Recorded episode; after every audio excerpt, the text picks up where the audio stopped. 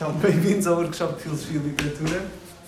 Hoje vamos ter o Filipe Campos Roa, que nos vai falar sobre Paris e as Serras, e a quem eu agradeço. Fica a nossa palavra. Ok, obrigado Raimundo. Um, o título da minha apresentação alude, uh, obviamente, a uma uh, obra, a um romance semi-póstumo dessa de Queiroz, que é A Cidade e as Serras, que foi publicado pela primeira vez em 1901. Uh, mas o tema da minha apresentação é um bocadinho mais abrangente.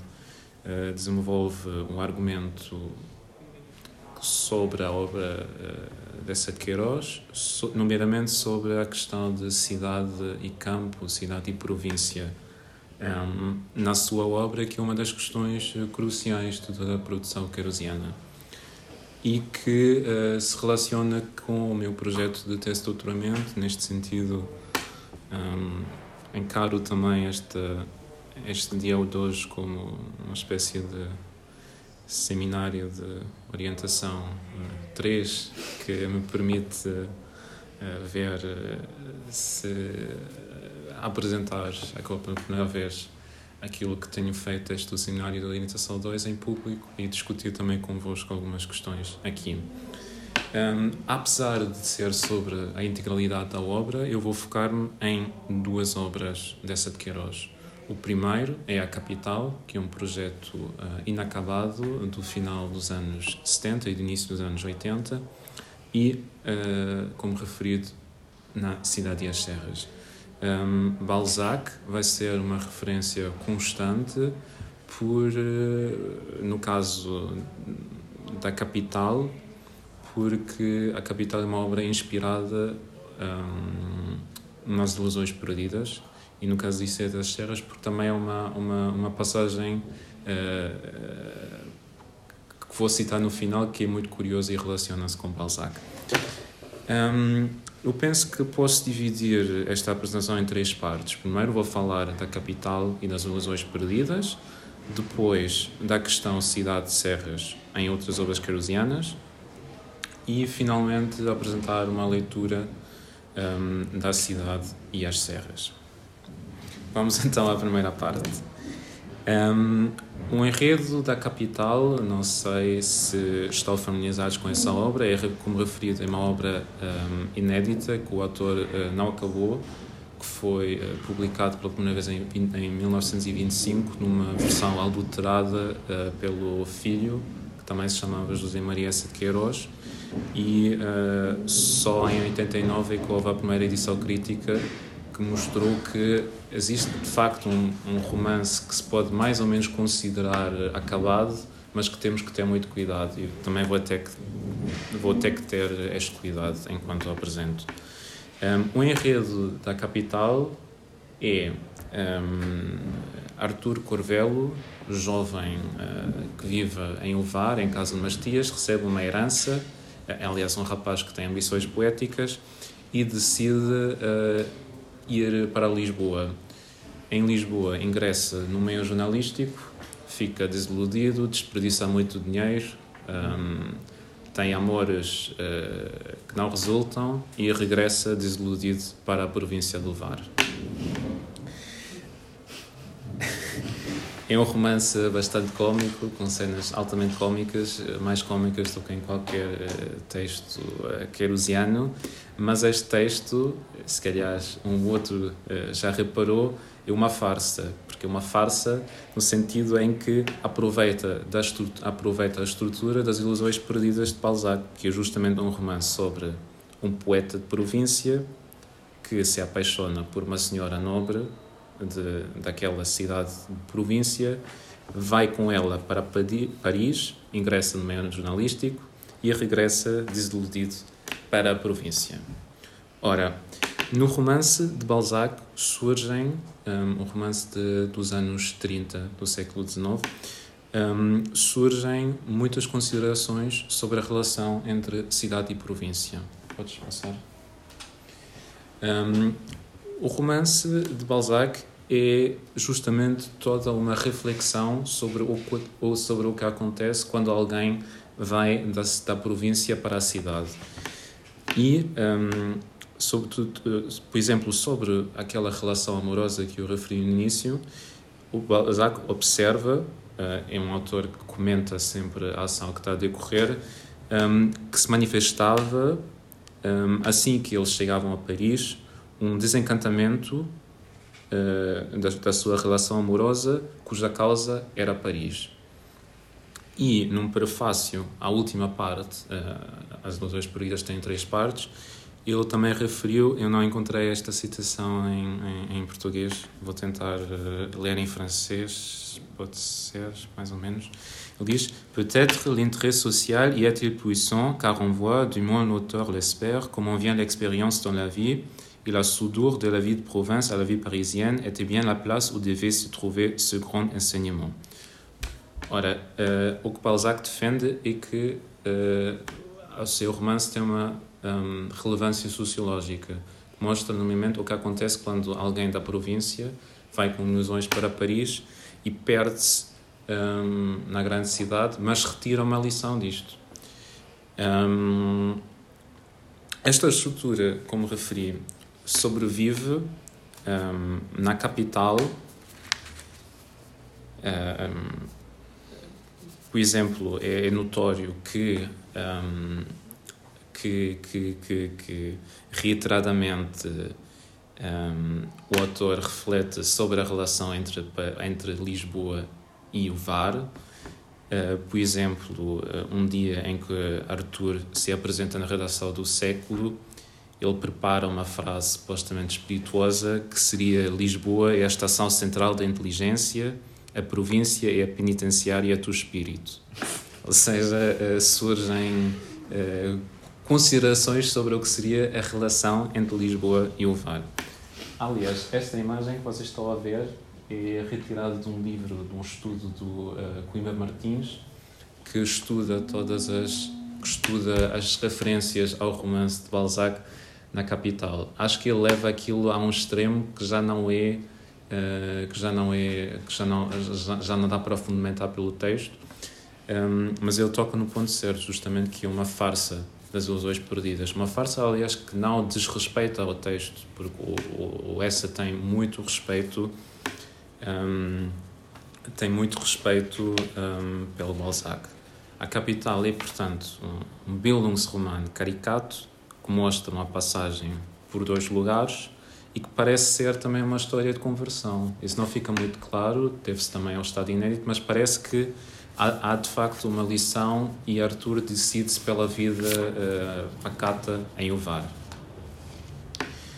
Um, mas pronto, eu chego agora a uma primeira tese da minha apresentação, que essa, quando rejeitou o romance, uh, apercebeu-se de que aquela questão de cidade e província em Portugal se calhar não funciona, que a diferença entre entre o VAR e Lisboa não é tão pertinente como a diferença entre Angoulême e Paris.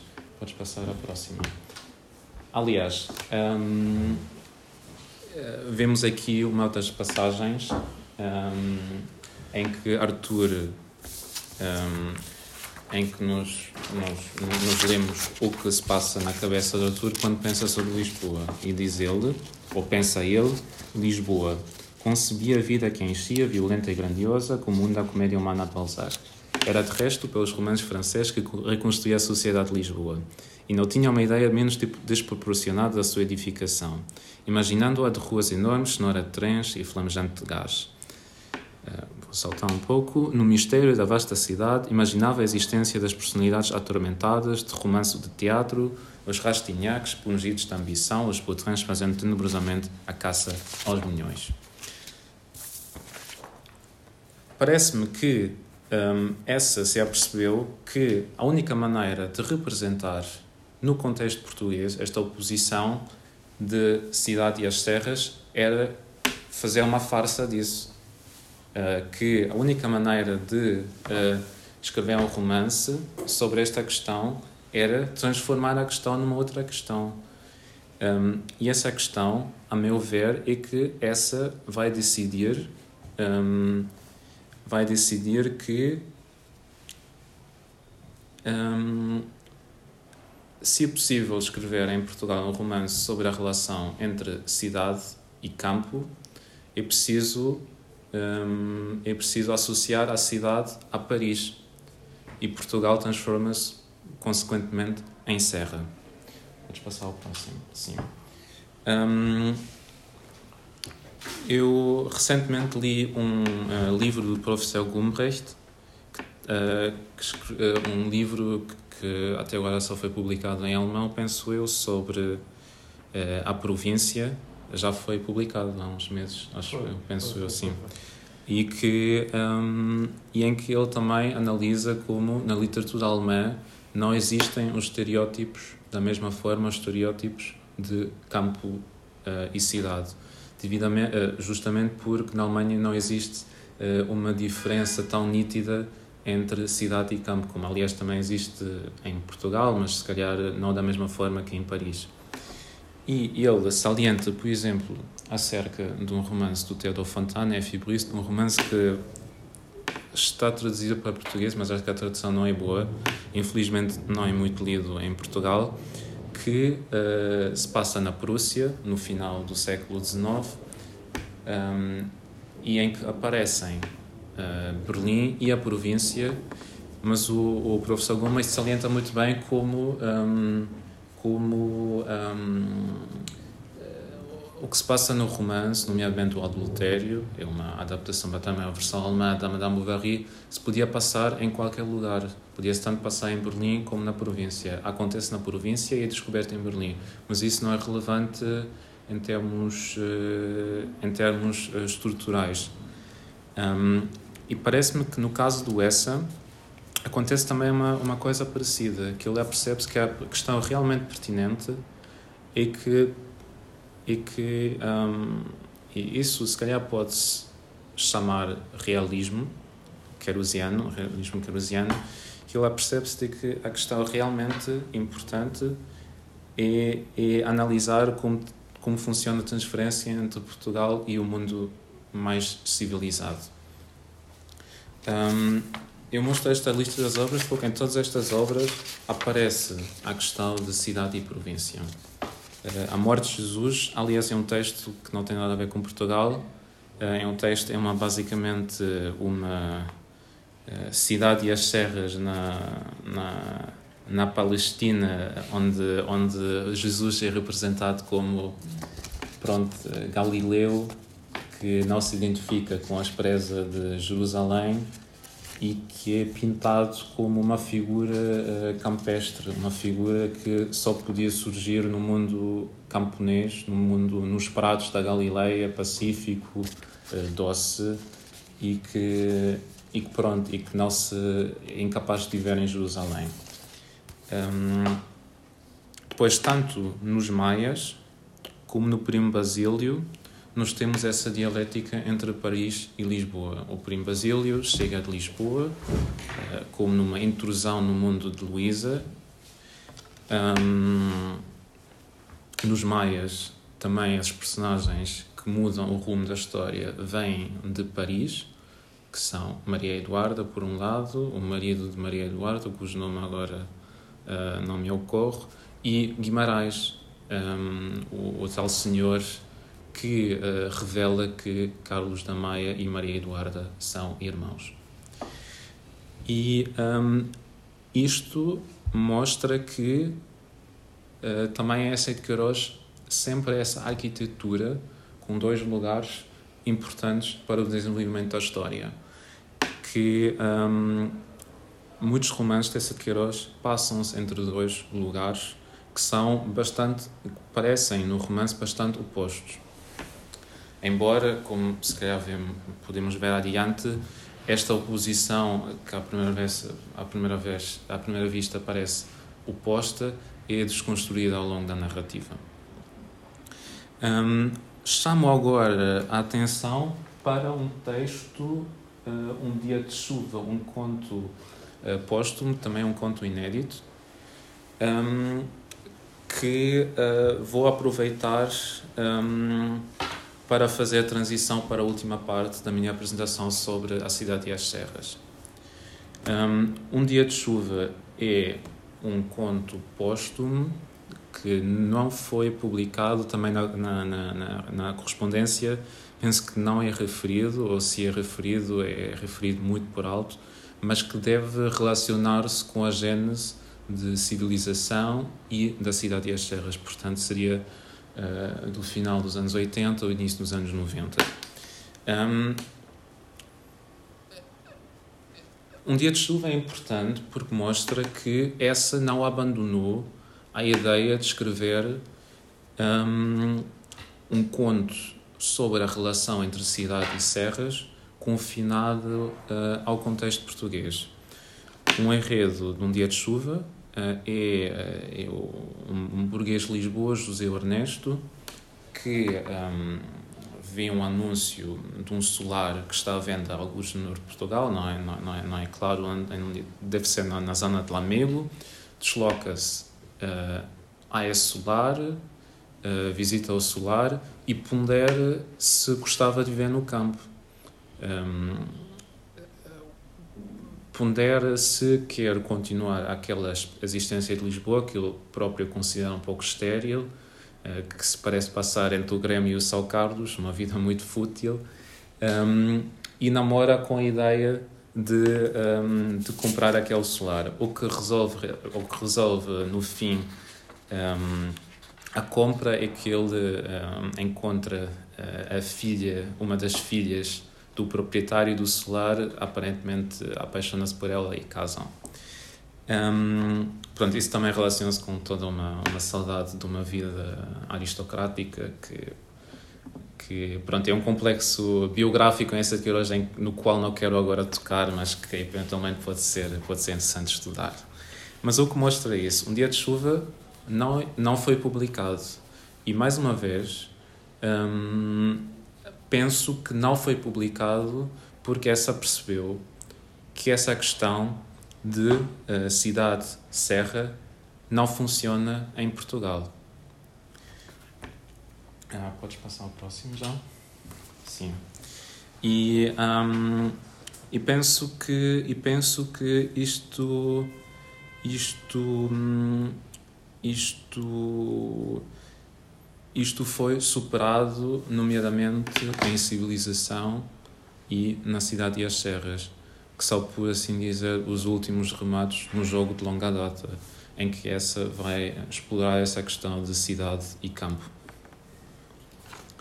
Um, o enredo um, da cidade e as serras, acho que, acho que um, não é preciso explicar um, grande coisa. Uh, é, é, é, a história de uh, Zé Fernandes, narrador, e Jacinto, que um, vive num palácio nos Campos Elíseos, decide um dia visitar o seu antigo, a sua antiga quinta no Douro, um, instala-se no Douro, traz uma série de inovações, uh, tecnologias uh, das quais ele, segundo Zé Fernandes, sentia fartura um, em Paris,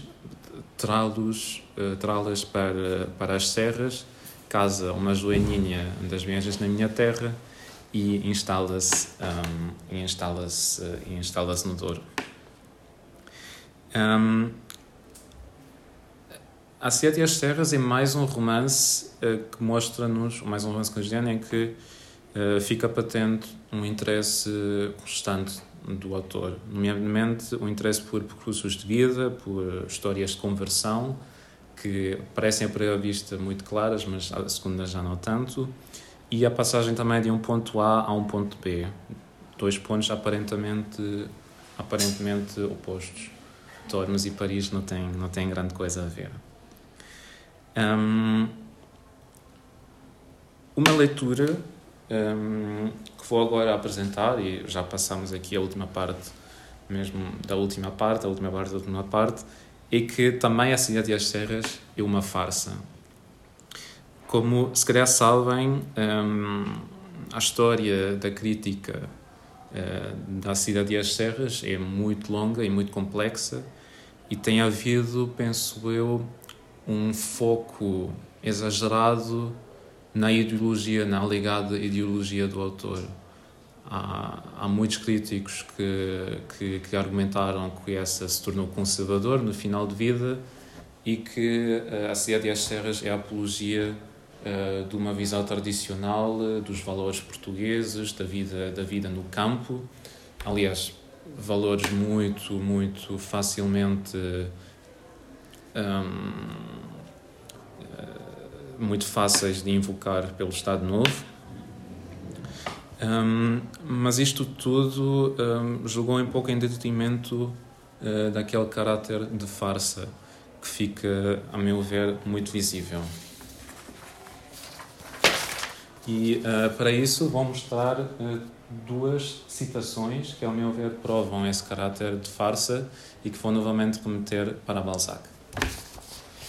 Pronto, uh, isto, a primeira citação é, é, da parte que ainda se passa em Paris, antes da mudança para Tormos, em que uh, Zé Fernandes e Jacinto vão a Montmartre, uh, visitam a Basílica da Estrela, uh, da Basílica da Estrela, a Basílica, a Basílica de Sacré-Cœur, isso, em, em, em fase de construção, e Zé Fernandes começa a falar um, do, do horror da grande cidade. E diz: Assim, meu Jacinto, na cidade, nesta criação tão antinatural, onde o sol de pão e feltro e alcatrão, e o carvão tapa o céu e a gente vive acamada nos prédios com um paninho nas lojas, e a qualidade vem pelos canos, e as mentiras se murmuram através de arames, o homem aparece como uma criatura anti-humana, sem beleza, sem força, sem liberdade.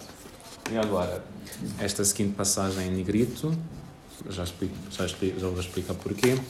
E ante estas encanecidas e veneráveis invictas, invictivas, retumbadas pontualmente por todos os moralistas bucólicos deste exílio através dos séculos, o meu príncipe vergou a noca dúcil como se elas brotassem inesperadas e frescas de uma revelação superior àqueles cimos de Montmartre.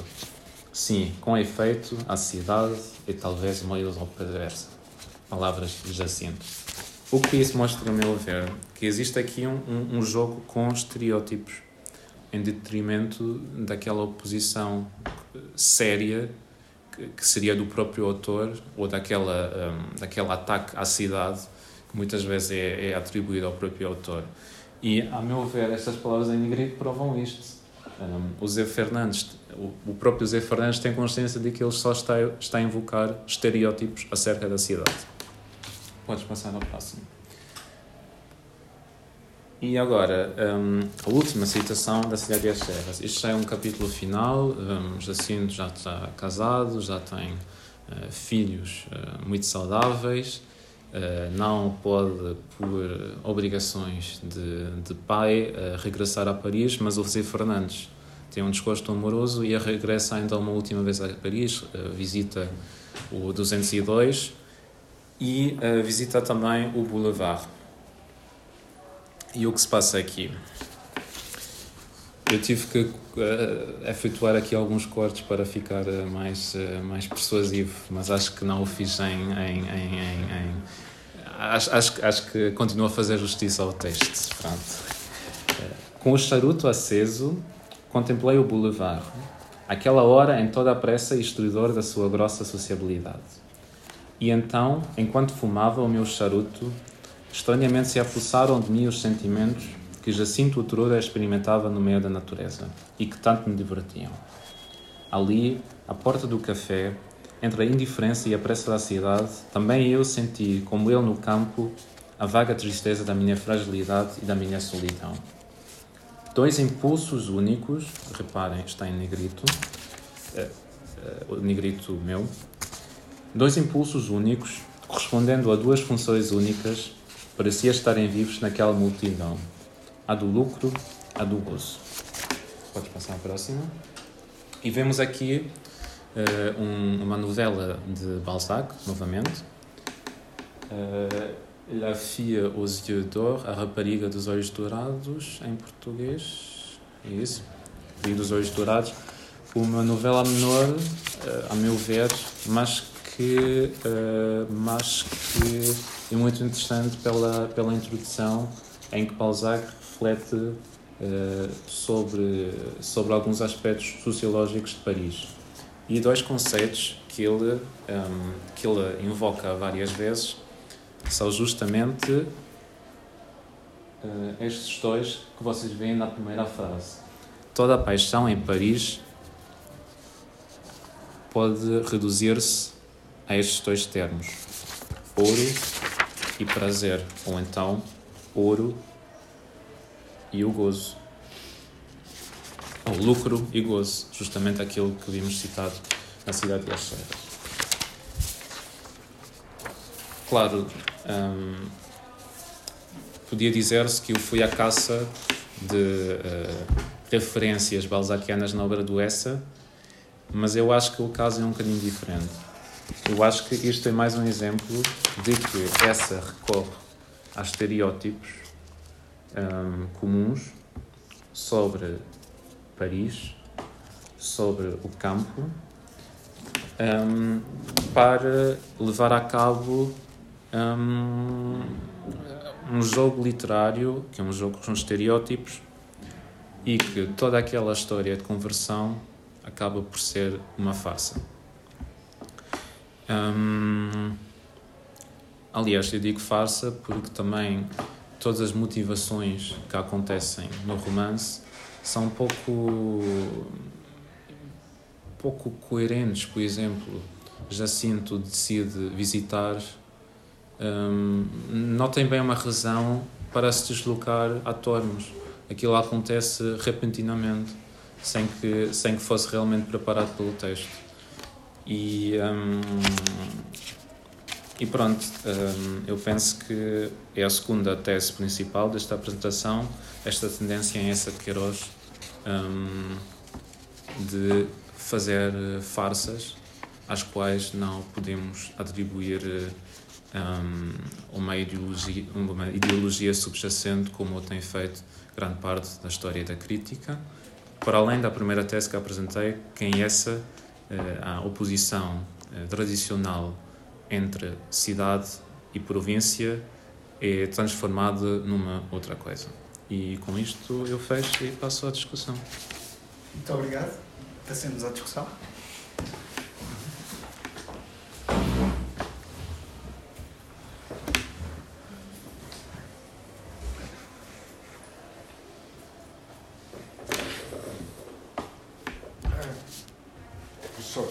começar. A, a, a, primeira passagem da capital que mostrou é também uma passagem, como aliás disse, como, como uma referência, como uma referência balzaquiana, como uma referência balzaquiana agora a um romance maior de Balzac, em que em que a questão de Paris é essencial. Importa-se talvez de voltar à citação da capital. A citação da capital. É exatamente. Eh, eh, esta, esta, eh, esta descrição, esta descrição de Lisboa, esta descrição de Lisboa, bem, esta descrição é atribuída ao Artur Corvelo, quer dizer, ele concebia a vida como o mundo da comédia humana e achava que no mistério da vasta cidade havia a existência de personalidades atormentadas de romance ou de teatro, os rastignacs pungidos de ambição e os vautrins fazendo tenebrosamente a caça aos milhões. Isto é uma alusão ao Père Goriot de, de, de, de, Balzac, que é o romance em que aparecem estes dois, que aparecem em mais, mas estes dois são muito importantes aqui, partilham uma mesma pensão mas o que é interessante aqui, o que é interessante aqui é que a opinião, que é, isto parece demonstrar a sua tese e eu gostava que desenvolvesse. Parece que a opinião que está aqui a ser atribuída ao protagonista da Capital deriva de uma leitura completamente errada do Balzac que ele faz, que é a ideia de que uh, o romance de Balzac é sobre o mistério de uma cidade onde existem personagens atormentadas de romance ou de teatro Quer dizer, o, o, o, ele, ele, ele, ele concebeu a cidade como o mundo da comédia humana, mas não consegue perceber nada da comédia humana. E, portanto, isto parece que mostra a sua tese uh, sobre, sobre o lado de farsa. Não sei se quer. Hum, no, no sentido em que, em, que, em, que, em, em que o Arthur não percebe a diferença entre ficção e realidade. Ou... E não percebe exatamente os romances de Balzac. Sim. Não percebe os apesar de, Hum. apesar de neste romance de Balzac se encontrarem à mesa de uma mesma pensão pessoas que vieram de muitos sítios, o romance não é sobre cidades nem serras. Aliás, não há Hum. serras nesse romance, Hum. Nesse romance particular de Balzac. Portanto, ele está a ler mal. Aliás, ele cai nos mesmos erros das personagens de Balzac, Segundo a sua própria má descrição. segundo a sua própria má descrição. Exatamente. O, o, o, o Rastignac não é Sim. propriamente o exemplo do ambicioso Sim. ou apenas o exemplo. Todas estas personagens são sempre mais Sim. complicadas. Sim. Portanto, isto é uma caricatura de uma descrição de Balzac para fazer uma caricatura da relação entre o que é Lisboa e o que não é Lisboa. Ou seja, aqui uma dupla caricatura, sim. Claro. Interessante. Até porque, sim, ele, ele não se apercebe, me- mesmo que, mesmo que Arthur lesse As Ilusões Perdidas, não perceberia que estava a ser o Lucien.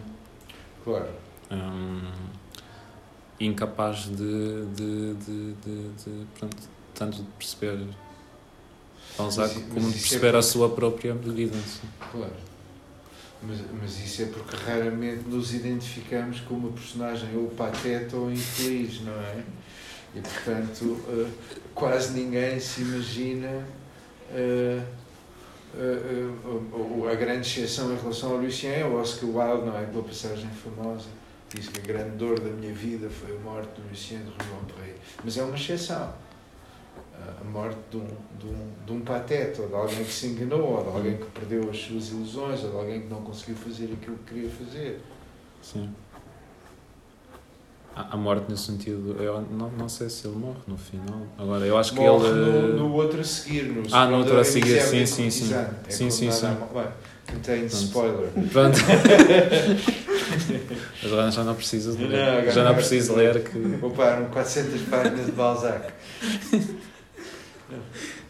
Mas o ponto aqui interessante é que ele está a ler de uma maneira eh, eh, muito estranha um romance de Balzac porque a concepção, da relação, a concepção que ele tem da relação entre Lisboa e as serras é também uma concepção muito estranha. E portanto está a contaminar, está a contaminar eh, tudo. Isto é uma, isto é uma fantasia sobre Lisboa. Não é uma, não é uma aplicação do princípio de Balzac. Hum. E portanto ele não está a ler Lisboa como o mundo da comédia humana, está a ler Lisboa como ele acha que o mundo da comédia humana é. Hum. Portanto está completamente. Hum.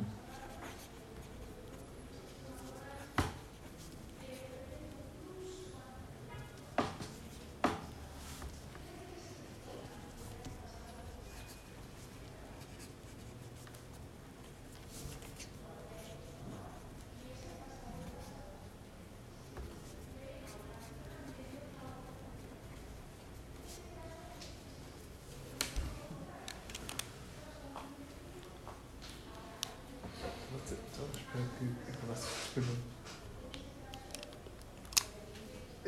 A minha pergunta, na verdade, eu tenho uma pergunta, mas é, é- é muito simples. Mas ocorreu-me. ahm, por oposição de lugares, e nomeadamente de que forma é que essa oposição ah, aparece como uma oposição entre, entre cidade e, e província. Uma, uma espécie. Eu não sei. Queria te perguntar o que é- como é que olharias para a oposição entre Lisboa,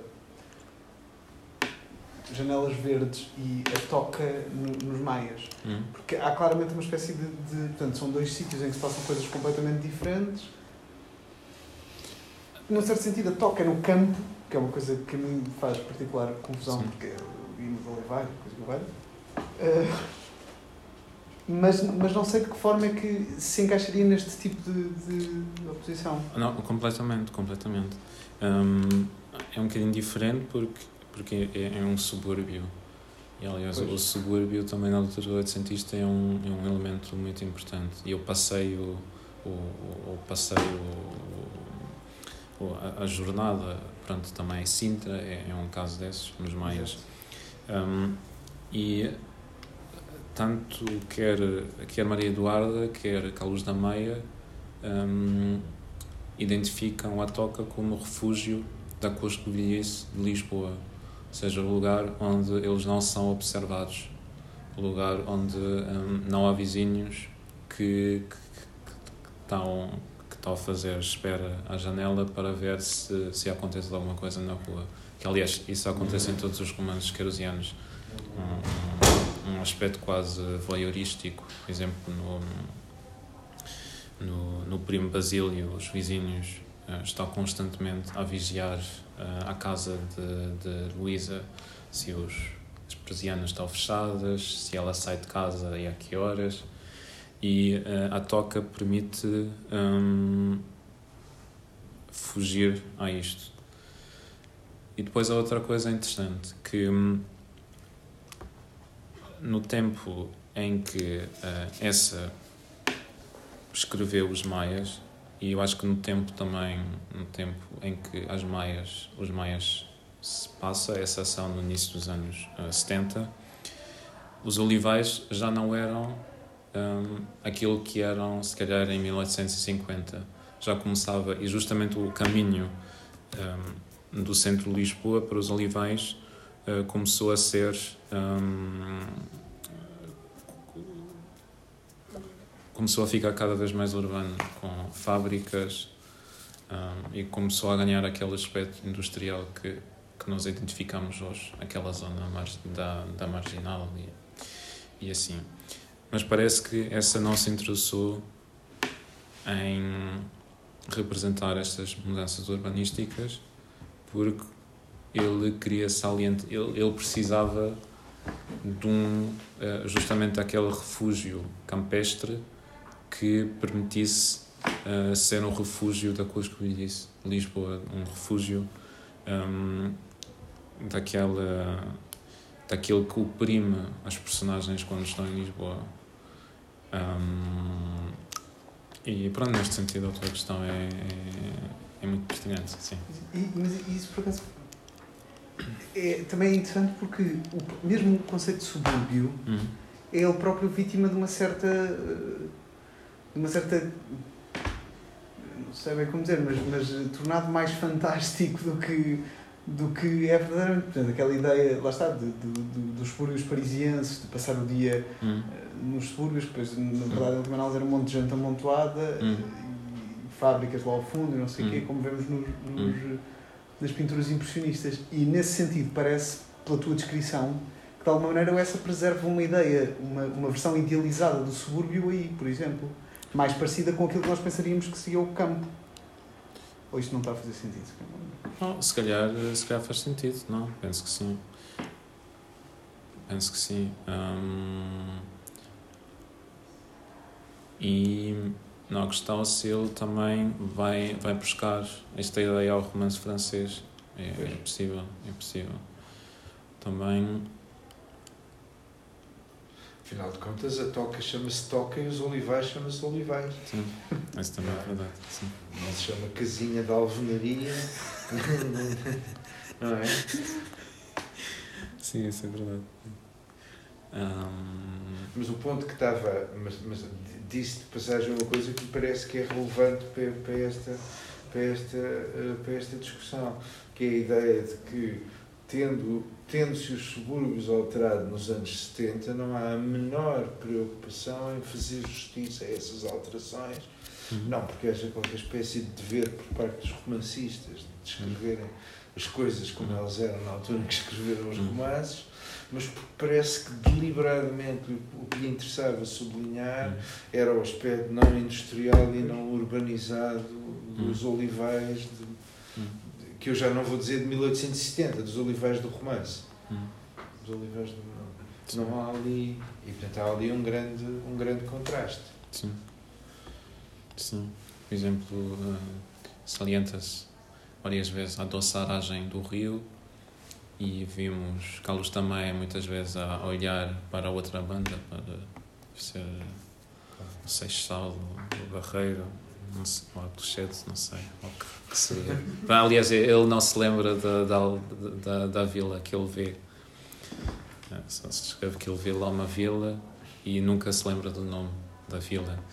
Um, mas pronto, sim, o que importa na descrição da toca é que fica mais ou menos no campo.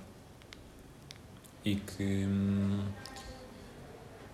E que, e que, por exemplo, também é interessante que na toca, há uma passagem de que na toca eles não falam de política, porque são coisas que, que metem nojo, a, causam nojo uh, à Carlos da Meia falar de política portuguesa. Um, não, é a polis. Sim, está, pronto, fora é, está mas é verdade, verdade. Não há política. Sim. Só que depois, ao mesmo tempo, uh, isto é outra fantasia, porque depois a besbilhotice é a mesma, uh, Lisboa continua, uh, há visitas indesejadas, Lisboa continua completamente presente no campo e, portanto, por um lado, mas isto, mas isto é uma estrutura muito interessante. Por um lado, diz-se que há uma grande diferença entre Paris e as Serras, entre a uhum. cidade e as Serras. Por outro lado, as histórias que são constantemente contadas são histórias de contaminação em que a diferença é uma diferença muito menos acentuada.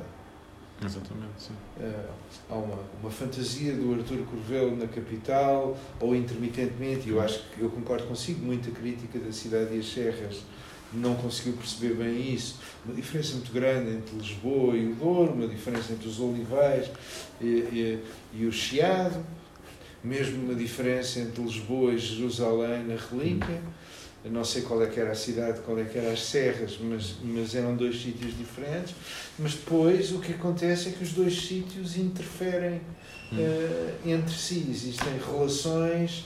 Uh, e, e, não são só relações de contacto, são hum. coisas que se passam num lado afetam coisas que se passam no hum. outro. Portanto, são, são coisas causais mais fortes. Sim. Para voltar ao caso da toca, eu penso que de facto ali o isolamento funciona, porque a Luz da Maia e Maria Eduarda conseguem passar um verão bastante descansado hum. na toca, na toca, que é resumido em, em poucas páginas, aliás, claro. porque não há nada a dizer. Não há nada a dizer, não há nada a dizer.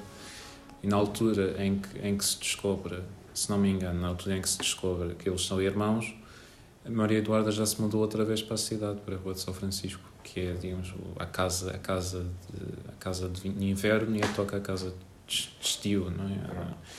E, e eu acho que até certo ponto esse isolamento da toca parece funcionar. Por exemplo, o Ega vive num outro subúrbio mais ou menos campestre, mas menos campestre do que a Toca, que é na Graça, na altura, ao Penha de França. E lá ele já não, já não consegue uh, esconder-se assim tão bem, por exemplo. Claro. Lá, acho que uma das uh, jardineiras ou criadas de uma, de uma outra família descobre o romance que ele tem com, com, com, com, com, com, pronto, lá, com uma, uma senhora casada. Um, isso na toca já não aconteceria. Um, e neste sentido funciona como um, como como refúgio temporário e muito precário um, mas é justamente é temporário sim. e muito precário sim. não é permanente não é uma diferença permanente sim. não é chega-se ao campo hum. e não há cidade não há política hum. não há bisbilhotice não há hum. não há não há problemas é quando muito temporário mas isso também na cidade de As Serras, enquanto ele está a comer favas com arroz, uh, também é uma espécie de intimação das, da, daquilo que não há em Paris, mas que é completamente temporário. Sim, e neste sentido, estas personagens carosianas são muito diferentes daquilo que o narrador da correspondência de Frederico Mendes diz sobre Frederico Mendes. Ele diz que Frederico Mendes se torna cidadão dos sítios que ele visita Claro. Aqui é diferente. Acho que eles não se tornam cidadãos dos sítios que eles visitam, nos maias, por exemplo. Um, Embora seja. São, assim. é, claro. Embora seja muito difícil às vezes determinar com precisão de onde é que são as personagens do Essa, não é? Sim. Sim, isso é uma questão que agora não consegui tocar, mas que é muito importante também, que, que são muitas vezes personagens que não pertencem bem a uma comunidade ou a um lugar, por exemplo, Carlos da Maia, um, pronto, é descendente de uma família que esteve exilada, que esteve exilada durante as guerras miguelistas, das guerras civis. Fradique uh, Mendes, acho que viveu grande parte da sua vida em, em França, também Jacinto é descendente de uma família uh, exilada durante as guerras uh, civis. E. Hum, sim. Um, dos romanos principais não há muitas personagens uh, primárias que são onde a questão da identidade identidade nacional não se coloca claro. Luísa no caso de Luísa sim por exemplo no caso de Luísa do Primo Basílio está lá no caso do, do, do crime de Padre Amaro é interessante por outro por outra razão que ele um, pronto é um órfão que que foi, que foi educado por uma família nobre um, no, no Estoril, ou em Carcavelos, agora não me lembro. Um, mas pronto, sim, essa questão é. Mas quer é dizer, não é um nativo de Leiria. Não é nativo de Leiria, sim. Foi. Sim. Eu acho que a grande exceção é a ilustre Casa de Ramires. Como é que isso entra na sua. Sim, a ilustre Casa de Ramires, um, eu penso que. Hum, na Ilustre Casa de Ramírez um, temos uma outra questão que se calhar não é assim que tem algumas afinidades com as questões que apresentei aqui que é um, é uma relação precária com a realidade que é compensada através da escrita de um romance histórico que tenta recuperar uh, a história familiar e superar aquela realidade que não é nada satisfatória para o Gonçalo Ramírez. E hum, neste sentido também parece haver dois lugares na, casa, na Ilustre Casa de Ramírez. Dois lugares aqui não especiais, mas dois, dois polos, de alguma forma. Não, não consigo explicar isso melhor, mas é, mas é um, uma coisa que me, que me, que me ocorreu. E, e claro, e no final da Ilustre Casa, de, no, no, o, o Gonçalo está constantemente com o desejo de mudar alguma coisa. A mudança, que também é uma mudança muito caricata, é a mudança para a África. Um, pronto, mas é caricato e completamente ad hoc. Aquilo não é, não é preparado, uh, não é bem preparado pelo romance. Aquilo parece. Uh, sim, aquilo parece uma. uma uma, uma ideia que deu aquilo concretizou. Hum, não, não é muito lógico. E mais uma vez temos aqui uma, um certo lado de farsa quando, repentinamente, no final do romance, um, ficamos a saber, através de uma das personagens, que Gonçalo é uma personificação de Portugal, que também é uma consideração que não podemos levar muito a sério, mas que tem sido levada a sério. Um, acho que isso mais um, mais um exemplo de. Agora, pelo menos... Se você achar que os Casa Ramis também é uma farsa, podemos voltar a tomar essa consideração a sério, não é? Sim, sim, sim. Sim, pois, pois, não é isso também. Não, não estou a dizer, mas tem alguns elementos de, de irónicos, não sei, tem não, elementos não. claramente irónicos. Claro. E, hum, e pronto, eu também não acho, por exemplo, a Ciência das Terras. Uh, acho que acho que pinta uma visão muito positiva do campo português. Claro. Da mesma forma que a Ilustre Casa de Ramires, que eu essa se calhar achava mesmo, sim, eu, eu estou aqui a falar de algumas, como diria o António Saraiva, um, características persistentes dos portugueses. Um, mas há sempre uh, uma. Um,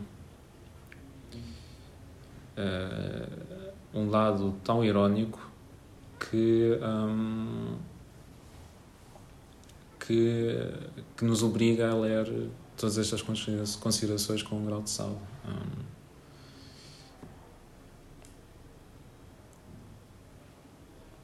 acho que não foi muito claro, mas, mas, mas pronto, acho que o próprio essa não é. Um, e, e pronto.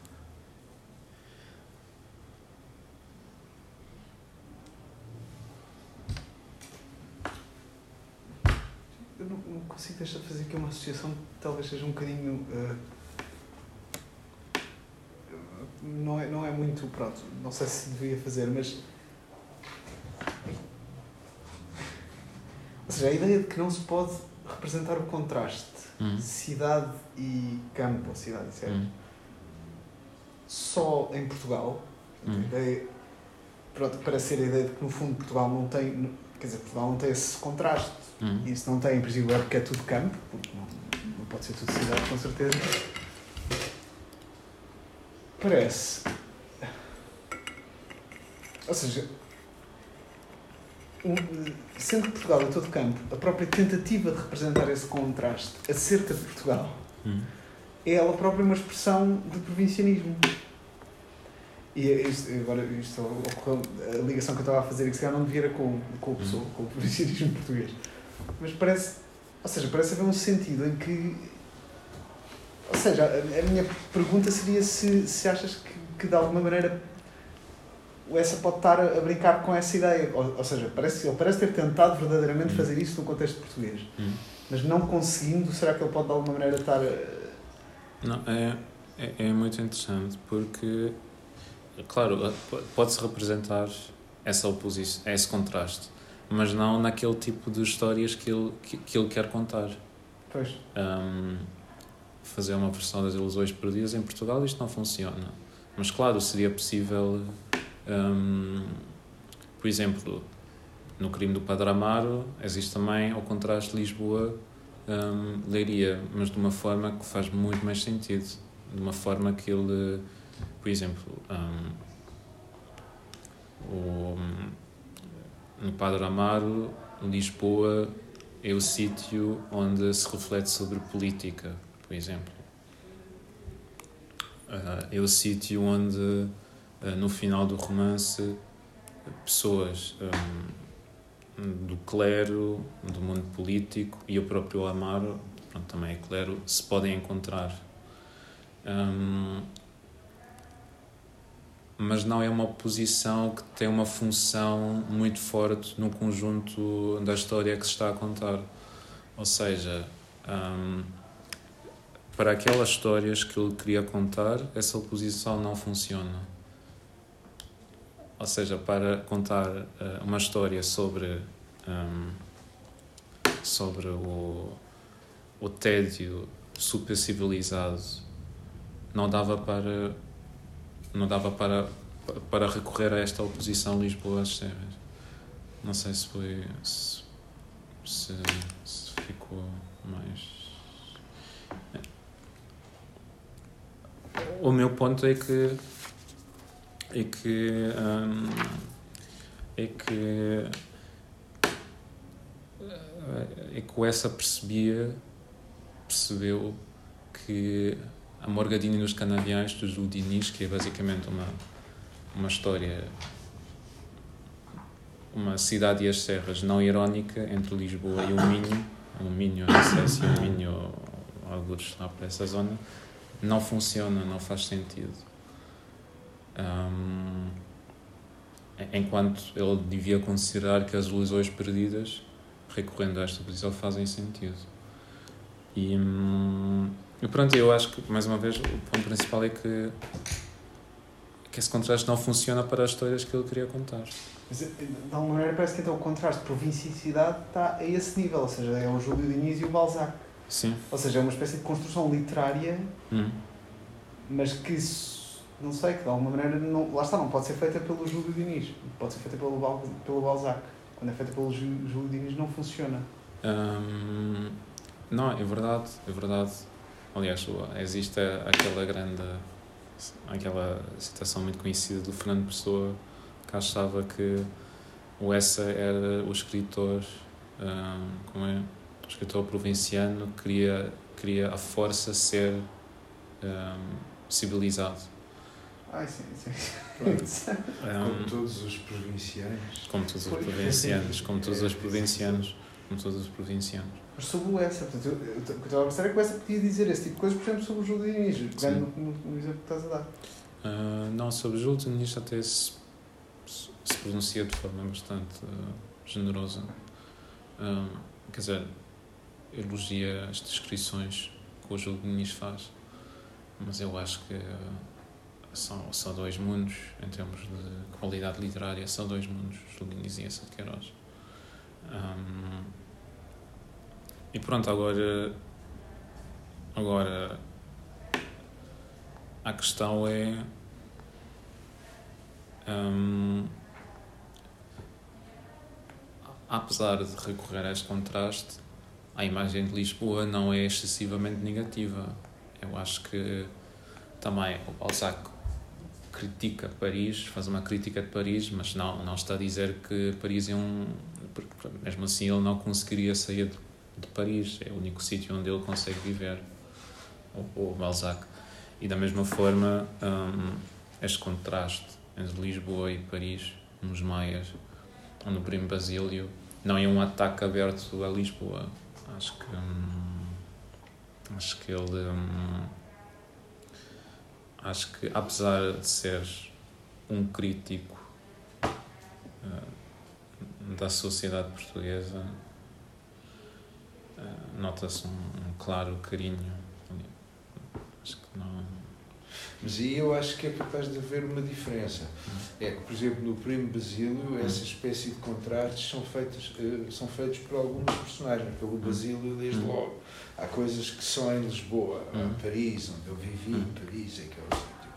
Uh, nos Maias há um bocadinho disso, o contraste, por exemplo, entre Inglaterra e Portugal, que é muito, que é muito que é muito recorrente nos Maias, não é feito por quem está a contar a história, é feito por personagens, por personagens da história. Isto é.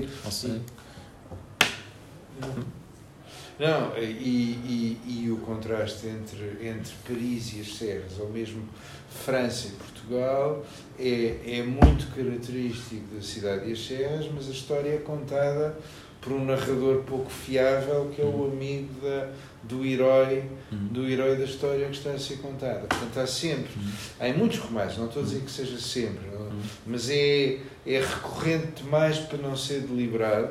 Há um padrão em que uma personagem da história, ou quem conta a história, está interessada em estabelecer grandes contrastes. Agora, não é certo que o autor, que ao autor da história possa ser imputada, possa ser imputada essa visão tão contrastada tão contrastada dos espaços. Não, aliás, sim, aliás, sim, todas, as, todas essas personagens podem ser consideradas provincianas.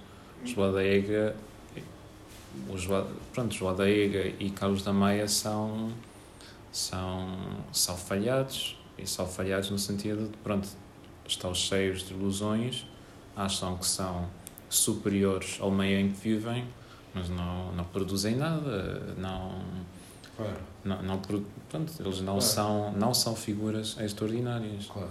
São personagens, uh, aliás, tipicamente oitocentistas, personagens medíocres uh, que, que, que, que, que não, não, totalmente medíocres, mas tendencialmente medíocres. Acho que, acho que são. E hum, pronto, eu não, infelizmente não não, não tive muito tempo, deixa-me só acabar, muito tempo para me dedicar a essa questão, mas sim, o Zé Fernandes, considera, o narrador da Cia das Terras, considera-se um serrano castiço, o que, não é, o que não é verdade. Aliás, ele passou também grande parte da sua vida em Paris e a sua visão do campo é filtrada, foi informada pela experiência de Paris. E o próprio Jacinto hum, uh, pronto, toda a informação que temos acerca de Jacinto vem-nos de Zé Fernandes. E se calhar Jacinto. Hum, hum, pronto, só temos. Isso. Parece que essa de Queiroz não é necessariamente provinciano, mas tem uma predileção por personagens que são provincianas. Um, pode ser provinciano no final, mas pronto, mas isso. Mas agora já. Mas, mas eu ia dizer porque isso parece tocar com aquilo que estávamos a dizer há bocado de as personagens parece não conseguirem pertencer a sítio nenhum, mas ao Hum. mesmo tempo transformam todos os sítios na mesma coisa. Hum. E isto não, isto não realça e não, não pode mudar a consoante do personagem. Né? Se estás a falar do Carlos e desse do caráter dele, por Hum. exemplo. E aqui o interesse tem, a relação de cidade de campo tem interesse para, para a concepção das personagens. Dos protagonistas. Estás a dizer que. Não percebi, podes Ou repetir. seja, essa indistinção entre cidade de Sim. campo ah, pode ser decorrência de uma incapacidade de- dos personagens ou dos protagonistas. Hum, pode, pode ser, sim, sim. Hum, porque. Quem- sim, é exatamente isso que o, o- professor disse há bocado, que são as próprias personagens que realçam essa uh, alegada oposição, esse alegado contraste. Hum, e sem Carlos da Maia e sem João da Ega, os Maias seriam um romance muito diferente no que toca, não só, não só no que toca à história, mas também no que toca ah, à descrição da vida lisboeta, porque é como se tivéssemos um voice-off contínuo em que em que um, em que ah, cada acontecimento é comentado por um destes dois sempre naquele estilo de ah, só em Lisboa Claro. só em Portugal Hum, porque hum, porque hum, não, e isso e o Zé, Fernandes faz exatamente a mesma coisa ele sei lá, descreve a vista do Douro e depois diz ah, este não se vê Portugal isto só em Portugal Claro. e é, isso é muito curioso. E qualquer coisa que ele escreve em Paris é justamente. Eu, dei, eu mostrei esta passagem de Montmartre. Dizer qualquer coisa que ele vê em Paris, descreve e depois diz: Ah, que invenção anti-humana, que coisa horrível. Hum, Sim, isso é muito interessante. E esse jogo com a fiabilidade do, das opiniões das personagens também. E mais uma vez coloca-se essa questão da, da obsessão com a ideologia. Porquê que hum, a crítica tem tido essa obsessão ah, com eh, atribuir certas opiniões ao autor, de fazer uma ligação entre aquilo que os personagens dizem e a opinião do próprio autor. E aliás, porque hum, tem havido este foco. Hum, e se calhar aqui só em Portugal seria possível.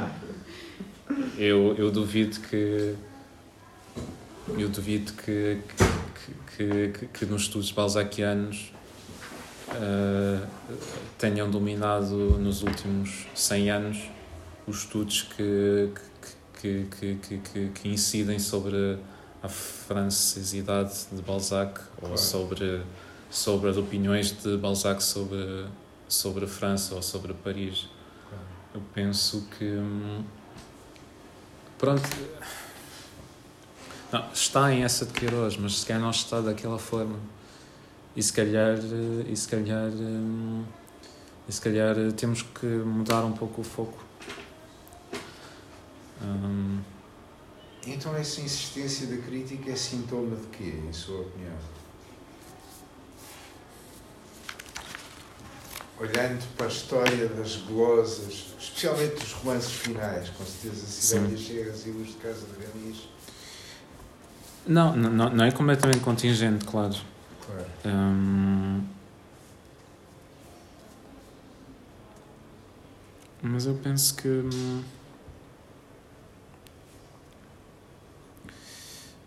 Ah,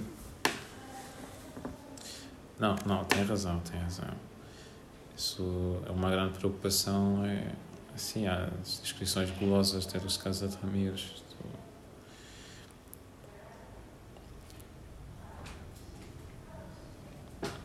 Mas eu pergunto-me se é assim tão interessante reconstruir a relação dessa Queiroz com Portugal. Ou se esta relação é, é sequer. Claro restituível, se sequer, sequer é possível. Claro. E, e porquê, porque, por exemplo, as farpas são uma comédia humana de Lisboa. Mas isto não quer dizer que essa estava profundamente, e essa e Ramalho estavam profundamente desiludidos ou, com, com a sociedade lisboeta da altura. Um, um, e acho que a chave para o reajustamento da apreciação da relação dessa, dessa e Portugal e perceber que é um, um, um ironista, um, um, um cómico, um ator bastante cómico. Um, e se discordo com Mário Sacramento, cujo estudo de 45 essa de Queiroz, uma estética de Urnia, eu considero se calhar o melhor estudo sobre essa de Queiroz. A única coisa que não, não concordo é que ele, ele, ele tenta mostrar como essa foi perdendo a ingenuidade. Ele defende que, um, que durante a escrita do primeiro Para Amar, o Hessein acreditava em uma arte revolucionária e numa arte com um propósito social e eu tenho dúvidas muito, muito grandes em relação a esta ideia. Um, uma ideia que o Mário Sacramento precisa para escrever o seu livro, porque ele defende, porque o, o livro dele tenta traçar uma evolução estética e ideológica. Um, e claro, pronto, Portugal, seja lá o que isso for, é uma grande preocupação dessa de Queiroz. Um, mas porquê, porquê, um, porquê achar que, que nos romances finais há uma reconciliação? Isso já é, claro. já é uma coisa mais, mais, mais, mais rebuscada, não sei.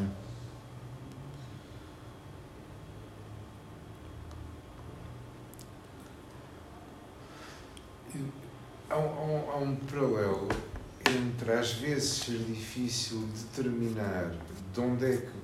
Há, duas coisas aqui. Há os casos em que é difícil determinar de onde é que uma personagem é, uh, e portanto, quando faz parte de um sítio, não faz completamente parte desse sítio. E os outros casos, que também, também são reiterados numa série de outras obras do Essa, em que sendo perfeitamente possível determinar de onde é que a personagem é, a personagem aparece colocada num contexto surpreendente, num contexto não é o contexto onde ela vai. Estou a pensar, neste caso, na relíquia, estou a pensar no mandarim, uh, uh, deste tipo. Portanto, há uns que se sabe de onde vêm e depois é aquilo, é como no título do Mark Twain, um, um Yankee do Connecticut na corte do rei Arthur, Uh, uh, note que é também o caso da ilustre Casa de Ramires. a Corte do Rei Artur é o romance histórico que o outro está a escrever. Portanto, sabemos perfeitamente a genealogia meticulosamente traçada do Gonçalo Mendes Ramires, o outro que vive na Praça da Alegria e que é funcionário público no Mandarim, o outro que vive em casa da tia no Campo de Santana e que é, o, e que é o, o a personagem principal da relíquia. Sabemos muito bem de onde são, são de Lisboa ou são, ou, ou, ou são de, de, de, ao pé da cidade de Oliveira, no caso do do, do, do Gonçalo e aparecem transportados para um contexto exatamente como o Yankee do Mark Twain. Uh, e depois há o caso inverso uh, de uma série de personagens a respeito de quem não faz tanto sentido perguntar de onde é que são. Fradique Mendes, o Carlos da Maia, uh, o Jacinto da cidade e as Serras. E depois, a um nível mais baixo, até o Basílio do Primo Basílio. De onde é que é o Basílio? Sei lá. Basílio é alguém que aparece. Aos que aparecem, e o aparecimento é visto do ponto de vista do sítio onde aparecem, e os que vão, e o ponto de vista Hum. é, é sempre daqueles que vão. Hum. E isso é, isso é muito. Uh, isso é interessante, parece Sim. haver uma combinação das duas coisas, Sim, não é? sim, sim. Sim, por um lado, essa tendência para. eh, há um certo paradão no que toca à maneira de colocar perso- as personagens em situações específicas, não é? Claro, No mandarim ou na relíquia. incongruentes. Sim, incongruentes, sim. E, sim, sim. E no que toca ao Basílio, em relação ao Basílio, sim, ele também é. Aliás, ele considera-se um parisiense, eh, mas não é. Isso também é, é o primo da. Luísa. É o primo da Luísa. Não é um parisiense, é um primo da, é o primo da Luísa. Mas considera-se uma coisa XPTO. É claro, Sim, claro, claro, claro. Eu gostava de perguntar se a cidade é um símbolo de crescimento para, para o, o personagem que é envolvido, está envolvido no capital do Doença Ah, no sentido em que existe uma aprendizagem. Ah, isso acho que sim. O ator aprende alguma coisa. O ator aprende. Será que há uma identificação entre o campo enquanto meio e, e a cidade enquanto idade adulta, idade madura, idade, ah, idade que, que, como uma flor que, que abre? Hum, pronto, essa é mais cínico do, que- do que isso, não é? Ele, ele tenta fazer a paródia desta ideia de, de. Quer dizer, ele começa um pateta e acaba um pateta, o Arthur Corel. Mas há uma aprendizagem, isso há. Há uma certa experiência. Ele percebe-se de que todas as pessoas com quem lidou em Lisboa queriam enganá-lo, que que todas as mulheres com quem ele teve em Lisboa estiveram com ele, estavam com ele, ahm, namoravam com ele porque, porque, porque ele, ele, as pagava. Ahm, percebe que ninguém quer ler as suas poesias. E, e pronto, isso, isso neste sentido há, ele retira uma lição eh, da passagem da passagem por Lisboa. Hum, sim neste sentido sim e hum, pronto pode ser uma paródia mas não retira uma certa Amargura? não, não pode, o romance pode ser uma paródia mas não deixa de, de mostrar efetivamente uma evolução Mas isso é um caso quase único, não é? No sentido em que as outras personagens não aprendem nada. Não, no sentido em que nos outros romances este padrão não parece muito importante. O padrão de romance de aprendizagem. Hum, Então, chega-se a um sítio e, e, e aprende-se. No, no Hum. Père Goriot, o Rastignac vai para Paris e Hum. supostamente vai aprender qualquer coisa e também aquilo que ele aprende hum, é, é ambíguo para, para, para hum. Ficarmos por aqui. Mas pronto, no Pego Rio ele ainda é um, um aprendiz de aprendiz de, de, de vigarista. É um aprendiz de vigarista, E exatamente. nas ilusões perdidas já é vigarista. Isso, E- isso e acontece, o- não é? Há uma certa. Claro, aliás, acaba por ser condenado na, Sim, por, por falsificação. sim. Eh, por falsificação. Hum, M- Mas o, mas o caso da capital é um caso singular, hum, porque não há o padrão de uma pessoa que chega a um sítio, aprende qualquer coisa e volta para o sítio de onde veio, eh, não é repetido em mais Hum. nenhum. Em mais nenhum. O, o Amaro não volta para lado nenhum, o Carlos da Maia fica em Lisboa, um, o Jacinto Hum. vai da cidade para as Serras e fica plausivelmente nas Serras. O Gonçalo vai à África, mas volta a casa, e aqui é o caso talvez mais parecido, mas é arrumado em três páginas. Hum. Um, Pois, e a capital, pronto, mais uma vez, é, pronto, é um romance inédito, se calhar. eh, Se calhar eh, Por boas razões. por boas razões, por boas razões. E aliás é uma questão que é, ainda, para, mim ainda está, para mim ainda está por resolver até que ponto podemos falar sequer da capital, porque aquilo é um conjunto de, de- de manuscritos muito emendados. Claro. hum, e, e mesmo a Cidade e as Serras. Não existe uma edição crítica da Cidade e as Serras. Não sabemos até que ponto ele, ele queria que o essa queria que, que o livro fosse publicado assim, assim como está. Hum, Mas para, para além do argumento filológico, hum, há apesar de tudo uma diferença importante entre a cidade de Serras e a capital. É Hum. que a cidade de Serras teve uma grande posteridade crítica, hum, deu asa a comentários sem fim e, portanto, acabado ou inacabado, acabado por ele, acabado pelo filho ou acabado por quem reviu as provas, eh, hum. para todos os efeitos práticos é um romance acabado. A capital não. E a posteridade crítica da capital é muito menos Sim, sim, sim. proeminente. É, é muito. Por outro lado, a capital foi escrito, podemos dizer, o Essa não publicou a Cidade das Cenas porque morreu. Sim. Mas a, a capital foi feita 15 anos antes e, portanto, ele tinha muito tempo para ter completado a capital. Hum. Em vez disso, foi escrever os mais, que é completamente diferente da capital. Portanto, eh, se calhar ele tinha dúvidas sobre isso. Se calhar Sim. ele tinha dúvidas sobre este padrão, vem do ovar, volta para o Hum. ovar. Não, não, não, não estava à vontade. achava Sim, que sim, sim, isso sim, que queria fazer. Pois. Que é realmente um caso único. Sim, sim.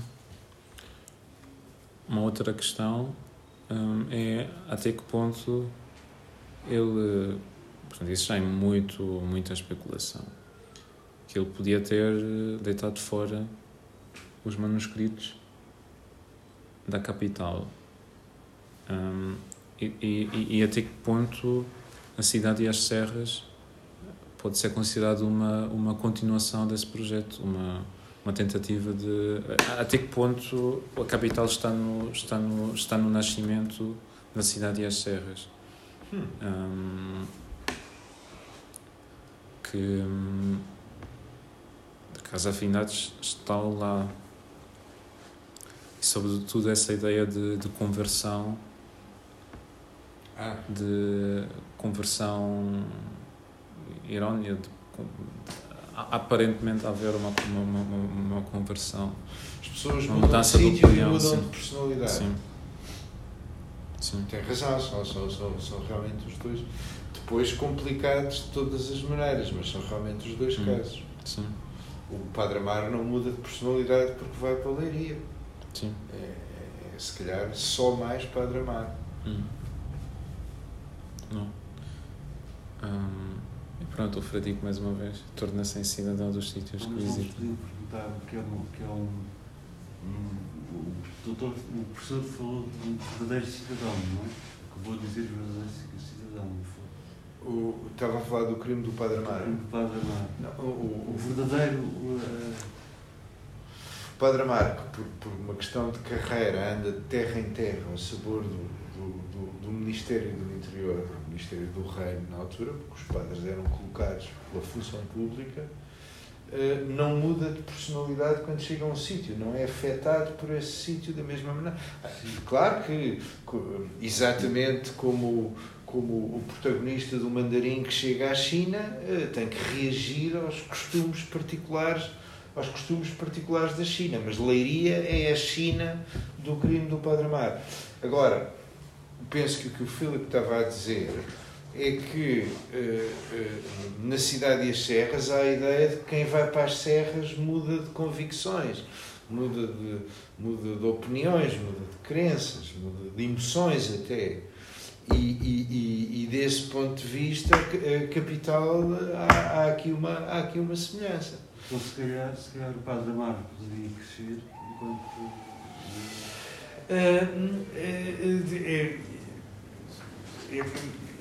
Eu acho que não, porque o padrão é um padrão de repetição. Ele vai de terra em terra e acontecem sempre as mesmas coisas. É que em vez de choque, em vez, em vez de aprendizagem, há choque. E a aprendizagem não sai, não, não sai, não se, eh, portanto, a, a aprendizagem não, não o choque não suscita uma, o choque não suscita uma,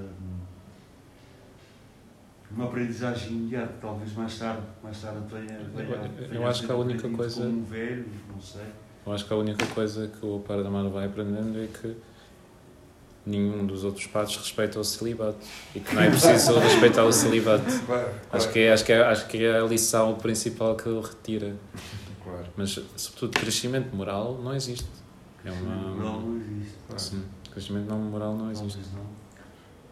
Mas se, se, eu, se eu percebi a tua, a tua tese, ou uma das tuas teses, a ideia de que tanto a cidade das serras, ou seja, a ideia de abandonar a, a capital, de alguma maneira poderia resultar do tal reconhecimento de que aquela oposição que estava ali a fazer trabalho não poderia ser feita daquela forma e, e a cidade das serras, de alguma maneira, eh, corrige isso porque arranja uma forma de estabelecer aquela, aquela oposição. Ou não, ou não, ou não é isto que pensas?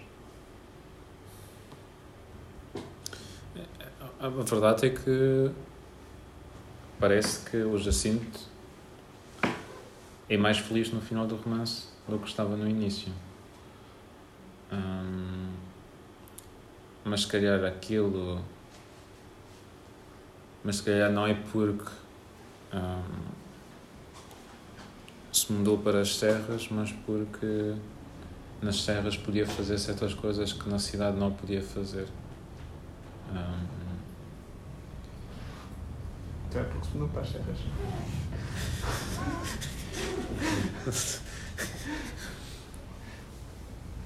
Hum, mas é um pouco como o Gonçalo Ramírez que vai para a África, porque na África pode fazer o que quiser. Aliás, não se sabe o que ele fez. Não sabe o que ele fez, É, mas parece, parece, parece que ele. Teve dois, dois anos ou três em África e não se diz, não há nenhuma referência. O crescimento, o crescimento moral é alguma coisa que, que não se consegue ou que vai, no- vai ao encontro de- das nossas piores expectativas. Mas em nenhum romance do essa há essa espécie de crescimento moral que eu me lembro. Hum. Não, não, o Carlos da Maia do fim não aprendeu uma lição. Não, o incesto é uma coisa má. Não, não é esse. Não, não aprendeu. Não Os aprendeu. outros aprendem essas coisas. Nem, os nem, os não, dois- não. Aliás, o padrão é um padrão de repetição. Depois de ter dito 20 vezes que nada nesta vida vale alguma coisa, acaba famosamente a correr atrás do elétrico. E portanto cá vamos nós outra vez. Podíamos imaginar o regresso do filho dos Maias, Onissuá, o regresso do filho dos Maias, eh, eh, que seria, que seria uma história muito parecida com os Maias. Eh, No, no, no Primo Basílio, ainda por cima, como morrem a maior parte deles, eh, não, e o Basílio não, não tem por que aprender alguma coisa, porque é uma espécie de, de Vautrin do, do, do, do, do, do romance, não menos interessante, eh, também não aprende nada. No, no crime do Padre Amaro, pelas razões que já explicou, também não aprende nada de especial. O mandarim, o mandarim, É assim, A aprendizagem, a aprendizagem tem que ser, tem que ser no sentido do bem. Não, tem que ser no sentido de se poder contrastar as opiniões, as crenças, as disposições, os desejos, as emoções como descritas no princípio do romance com as do fim. E quando a diferença é de um certo tipo, dizemos, ele aprendeu. Mas eu O não. próprio leitor, o próprio leitor é quem é, passa por uma experiência de aprendizagem a ler o romance. Eh, e há Na muitos leitores, e, e há muitos leitores que na Cidade e as Serras gostam de comparar o Jacinto do princípio com o Jacinto do fim e dizer, ele aprendeu. Hum. Olhem como ele está feliz nas serras, como o ar é melhor, como a comida é melhor, como tem uma família. Acho que há um ensaio sobre isto. Há um ensaio sobre isso. Há um ensaio sobre isso. Mas claro que isto é uma confusão. Já porque a história está a ser contada por alguém que não merece a menor confiança. E portanto, se há uma coisa que percebemos na cidade e as serras é que não podemos confiar nem um bocadinho na história que está a ser contada ah, ali. E portanto, mesmo a história da aquelas passagens que estavam a negrito na sua passagem da cidade e as serras são, são exatamente desse tipo. E também é curioso que o próprio José Fernandes, quer dizer, o o próprio José Fernandes, calhar, não é um parvo completo. Não, não, não, não. não Porque não. ele sabe que está, está a, é como ir, a- ir ele vai ao armário e vai buscar lá as referências Claro. bucólicas eh, negativas da cidade. Se, se, se- os maias fosse contado pelo João da Ega, eh, eh, o João da Ega era muito parecido com o Zé Fernandes. Sim. É, é, é assim uma. é, isso acontece no- nos maias e na Cidade das Serras, uma espécie de melhor amigo que está a contar a história. Quer dizer, na Cidade das Serras, com certeza, mas uma espécie de. O, o herói tem sempre um melhor amigo atrás. Hum. Isso não acontece nos outros. Isso não Hum. acontece nos outros. O Gonçalo não tem. Sim, o Gonçalo tem um vago melhor amigo, depois há uma paródia de melhor amigo do marido da Luísa no, no Primo Basílio, tanto que eu me lembro, e não há amigos no, e Hum. não há amigos no crime do Padre Amaro. Hum. Ou, na luz de casa há o amigo que, que Ah, que, que, que Que- anda atrás da irmã, pois. e, e o outro que, que resume que Ah, não, que está na Gonçalo- estação, que está na estação sim, ah, de comboio. se só o jogo veio, acho o jogo Eu veio. só há pouco tempo é que reparei na maravilhosa incongruência de uma pessoa chegar da África de comboio.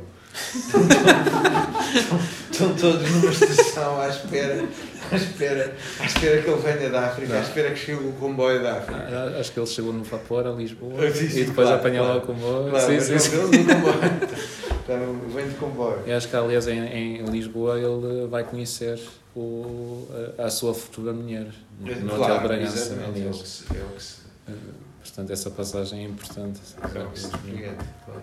Também é curioso, tem que ser em Lisboa ou não? Tem que ser em Lisboa. Tem que ser em Lisboa. Onde, onde, onde, bronzeado pelo sol da África. É é claro, claro, bronzeado pelo sol da África. Desde, desde que seja um símbolo, desde que seja um símbolo, acho que uma, aprendi, acho que uma aprendizagem, qualquer que ela seja, é valorosa. É, é valiosa. O quê? É. Desde que seja um símbolo, desde que funcione como um símbolo, Sim. a aprendizagem de um símbolo novo, ou de vários símbolos, ou de um conjunto de símbolos, Hum. a aprendizagem de, um- conjunto de símbolos é, é sempre uma é sempre é, é, é sempre uma aprendizagem seja seja morali- seja moral- moralizadora ou desmoralizante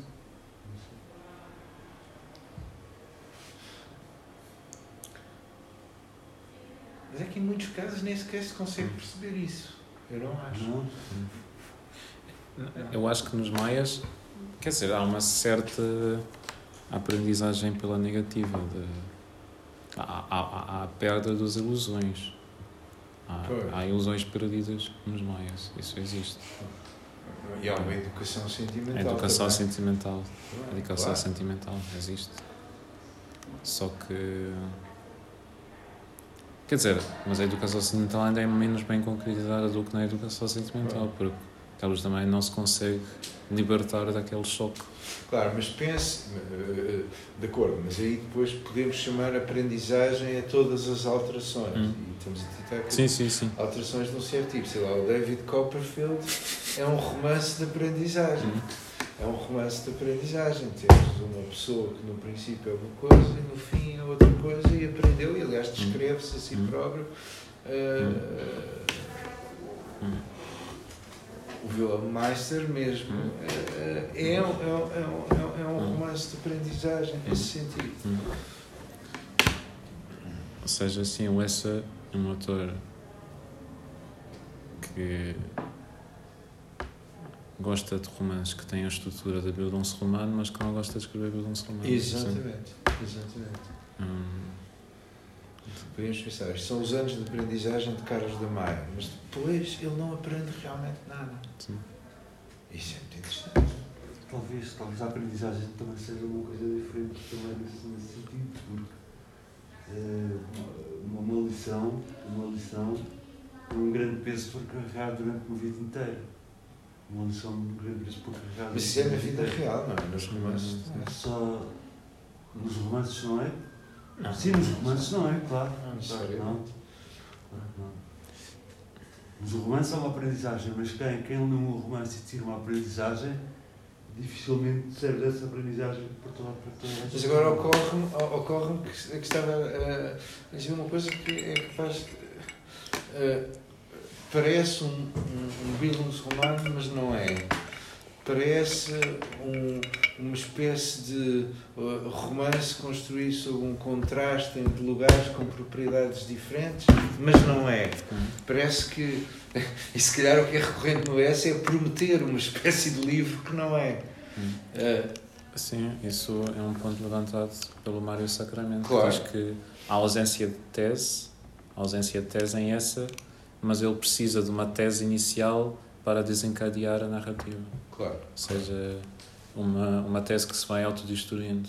Claro. Isso se Essa é, a- é a ideia dialética do Mário Sacramento sobre, Sim, sobre, sim, sobre a evolução do S. Ele precisa, de uma, precisa ter uma tese inicial para poder negar a tese inicial e poder contar a história com, numa certa direção, sim, sim. com uma progressiva negação da tese inicial. Sim, É uma-. Acho que já percebemos eh, orientação política. Já, já do- percebi. do- E continua a ser, se calhar, eu concordo consigo, é com certeza, o livro inteiro é o melhor livro escrito sobre o Essa, de longe. E foi escrito em 1945, ele era um médico de província. Não é, não é, não é preciso ser. Está a falar de quem? Do Mário Sacramento. Mas, mas há um. Ou seja, há, há um sentido em que. A ideia de um, a ideia de um, de um romance de aprendizagem parece ser que há uma espécie de processo corretivo. Portanto, chegado ao fim, ao- à aprendiz, ou seja, podemos dar conta da ideia de aprendizagem através da ideia de, de correção. Portanto, a pessoa corrigiu uma certa perspectiva que tinha, agora tem uma perspectiva melhor.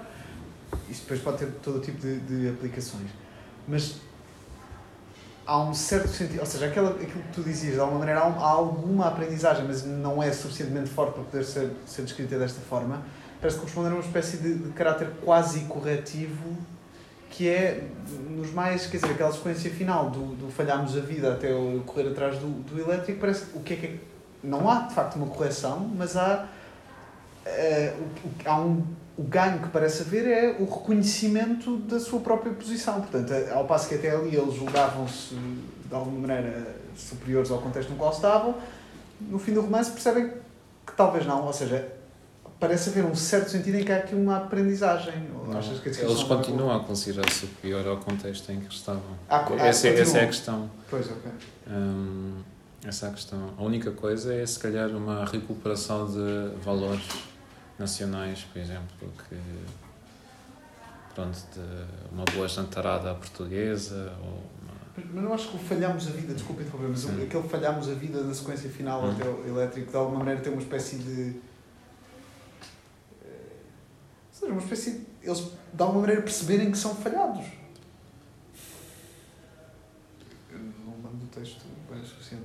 Mas... Mas se percebesse bem isso, se calhar, eh, sobretudo o Carlos da Maia diz que a única coisa que ele faz é, eh, em Paris é sair do apartamento, entrar na carruagem e ir para o Bois de Bolonha, assistir a uns espetáculos e se calhar se ele se apercebesse realmente de que falhou a vida, se calhar tentava, tentaria mudar a vida, mas mudar de vida, mas não, não o faz. Não, eu não sei se, se, se, se temos que levar demasiado a sério aquela, aquela conclusão, Bem, aparente conclusão.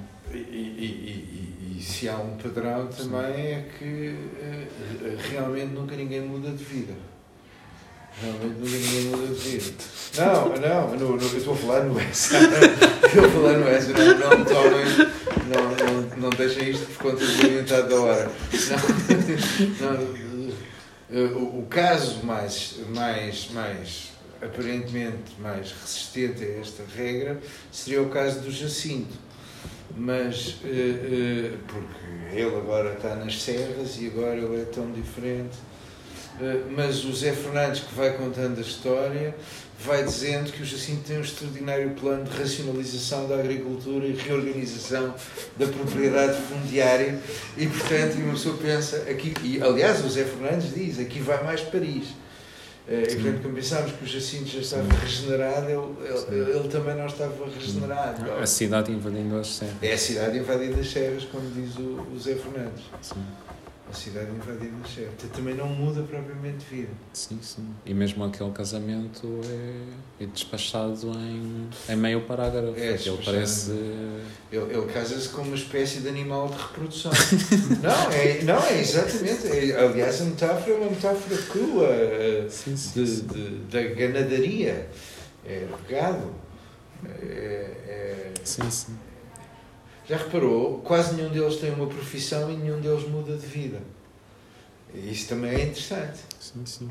O Carlos é médico, mas nunca ouvimos existir. Tem um consultório, mas, Sim, mas nunca ouvimos existir eh, sim, sim. sim. eh, a medicina. O, o, o único que trabalha é o marido, o desgraçado marido da Luísa no Primo Basílio, mas é para ir para o Alentejo fazer Sim, umas sim, coisas. sim.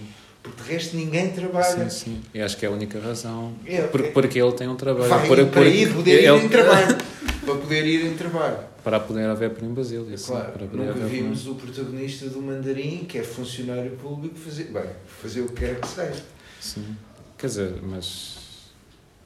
Isso também é cómico porque ele. Ele prefere a existência de funcionário público à existência de rico. Claro. A existência Mas- de. Mas curiosamente isso exprime-se eh, matando ele um mandarim, isto é, um chefe da função pública na China. Portanto, é uma espécie de vingança contra a hierarquia da função pública traduzida para o continente asiático. É? É, é, é, é, é, é, curioso. E, e, evidentemente depois tem aqueles como, como o Teodorico da Relíquia que, eh, que vive à custa de Matia. Vive à custa de Matia. Portanto, não tem profissão e não vai, quer dizer, vai a Jerusalém e volta. Depois a tia zanga-se com ele e ele é posto fora de casa e acaba-se a história. Portanto, também não. É vendedor de relíquias. Vendedor de relíquias, exatamente. relíquias. Vendedor de relíquias. É. Mas pronto. Não havendo mais perguntas, talvez possamos concluir agora.